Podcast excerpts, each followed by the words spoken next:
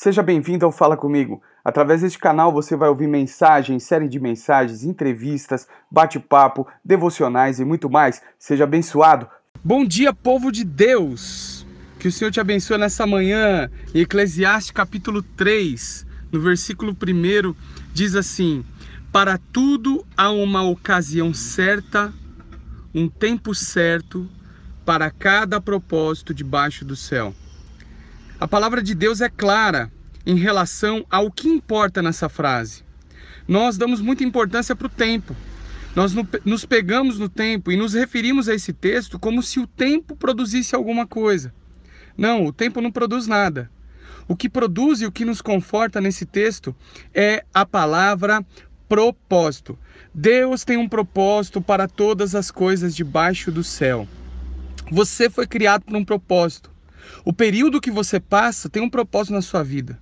Todas as coisas que você enfrenta foi permitido por Deus para que o propósito de Deus fosse cumprido. José foi vendido como escravo, foi preso, foi humilhado, para que o propósito de Deus fosse cumprido. E esse propósito era tornar-se imperador do Egito e, através da posição, abençoar muitas e muitas vidas. Qual é o tempo que você está passando? Descubra o propósito para esse tempo. O importante não é o tempo, porque o tempo não cura, o tempo não sara, o tempo não liberta, o tempo não, não vai mudar as coisas. Mas o que vai fazer transformar todas as coisas é você conhecer o propósito de Deus para a sua vida debaixo desse céu.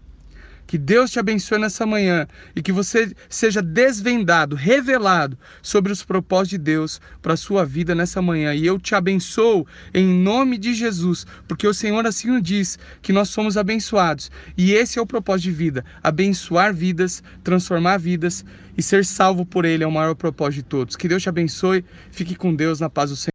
Fica atento aos próximos episódios e não deixe de seguir as nossas redes sociais arroba PR Marcos Moraes no Instagram e arroba Marcos Moraes no YouTube. Fique conosco, até mais, um grande abraço!